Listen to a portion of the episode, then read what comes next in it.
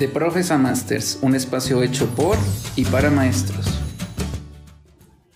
Hola, ¿qué tal? Bienvenidos. Me da muchísimo gusto volver a saludarlos una vez más a un episodio de Profes a Masters. El episodio anterior hablábamos acerca de la importancia que tiene el método ELI en la planeación de los profesores. Eh, el día de hoy tenemos el gusto de contar con la presencia de Bernie García y Marta Pérez, eh, quien en el episodio anterior nos hablaban de este método, esta propuesta, eh, pero el día de hoy quisiera que ellas nos dijeran en qué consisten. Ellas hablaban de siete pasos, pero nos quedamos muy eh, con mucha inquietud de, conocer estos pasos y de profundizar un poquito más para que todos los, maestros pues podamos aplicarlas en el aula. Primero que nada me gustaría preguntarles, ¿el método ELI es posible que, todos los profesores lo podamos aplicar dentro del aula? Profesores y no profesores. Es un método tan flexible, tan de fácil comprensión, que lo pueden, si, si una persona que no es maestro lo domina, imagínate el impacto y el dominio que puede llegar a tener un docente. Ok, ¿y qué nos pueden empezar a, decir? ¿Cuál es el primer paso de estos siete que nos están proponiendo?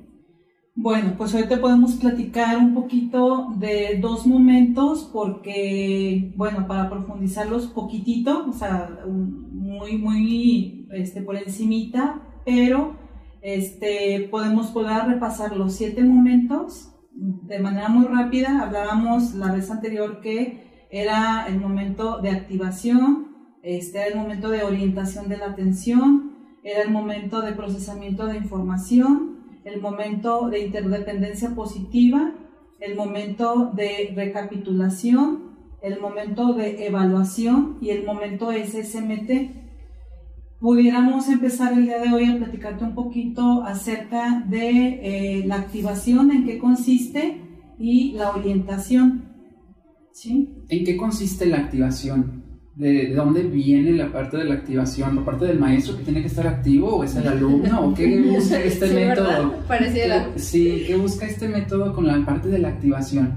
Ah, pues así como su nombre lo dice, activar cognitivamente y afectivamente al alumno, es decir, abrirle todos sus canales de aprendizaje, ¿sí? ¿Y cómo lo vamos a lograr? Desde todo, cuidando todos los detalles. Uno, el entorno físico, ¿sí? ¿Cómo es el entorno donde el niño está aprendiendo?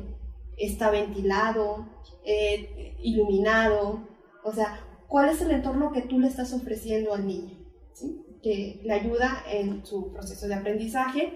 Y por otra parte, ese ambiente agradable eh, que él tiene que tener eh, óptimo para aprender, ¿sí? La empatía que tú como maestro mediador puedes tener con el alumno es súper importante.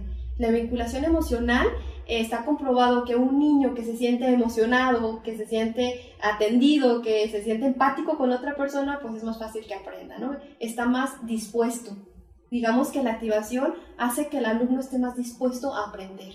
Y para ello tenemos que activarlo cognitivamente o afectivamente que le ayude a esa relación con sus compañeros.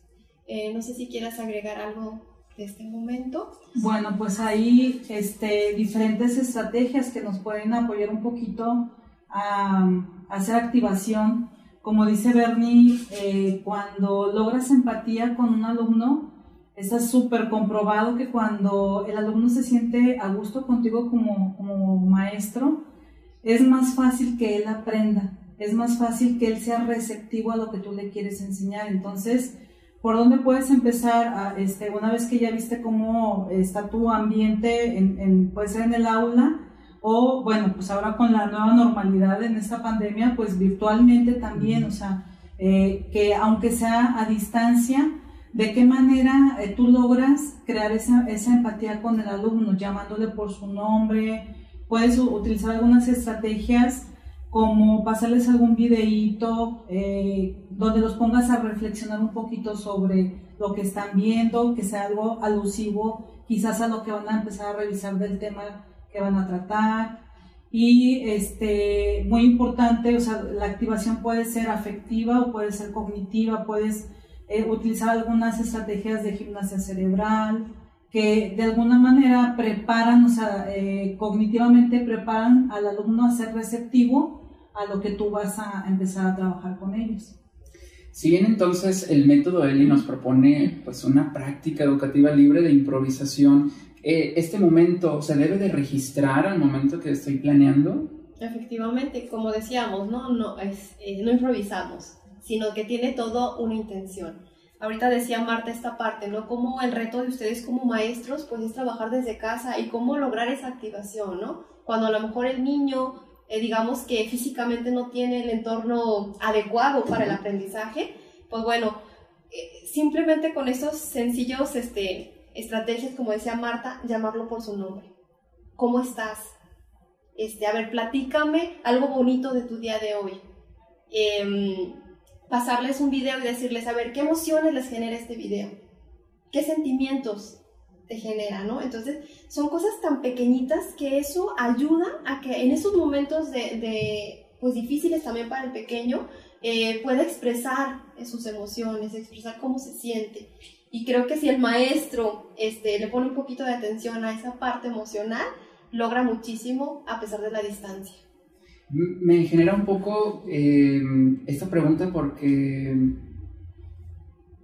eh, como maestro me suelo como emocionar en la parte del inicio, ¿no? Con ellos y a lo mejor me puedo extender de más. ¿Hay alguna temporalidad eh, o algún tiempo que se deba de respetar en esta parte de, de este momento?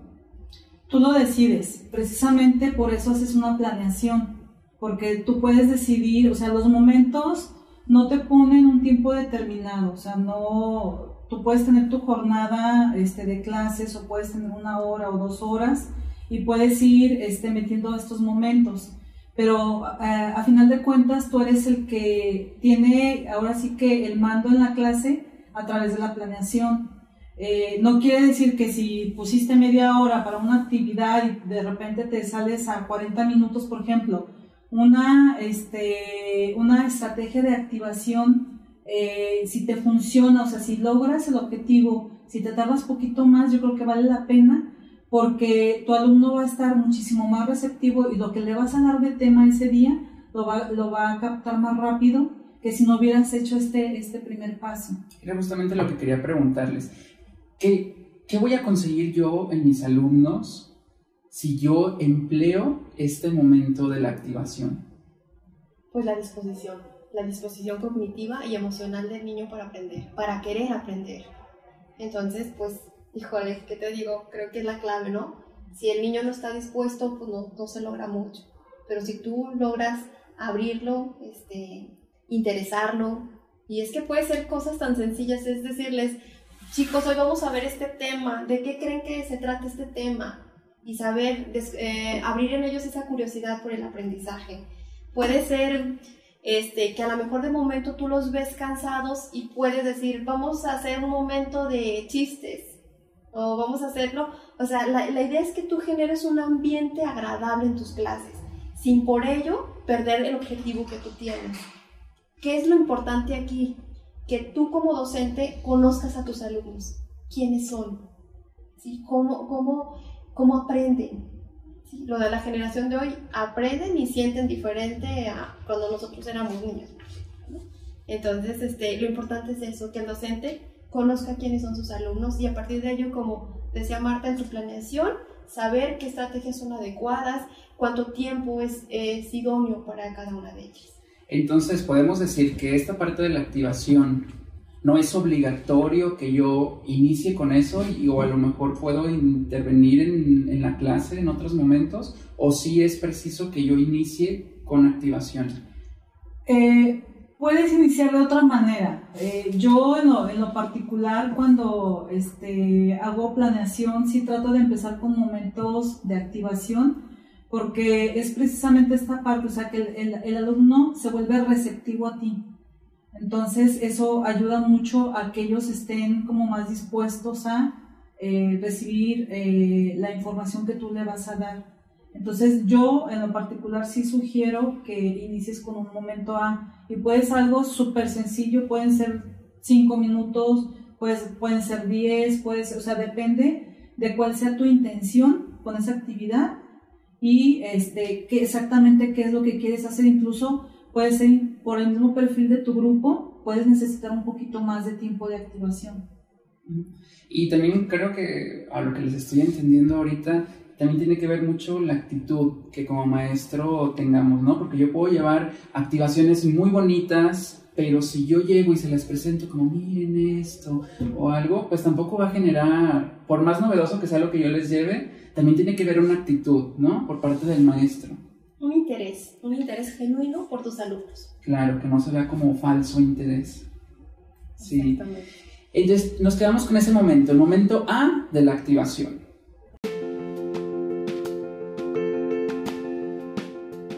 Pues definitivamente este momento es crucial y, y, es muy importante tomarlo en cuenta porque es nuestro punto de partida. ¿No? Y es a donde queremos llegar.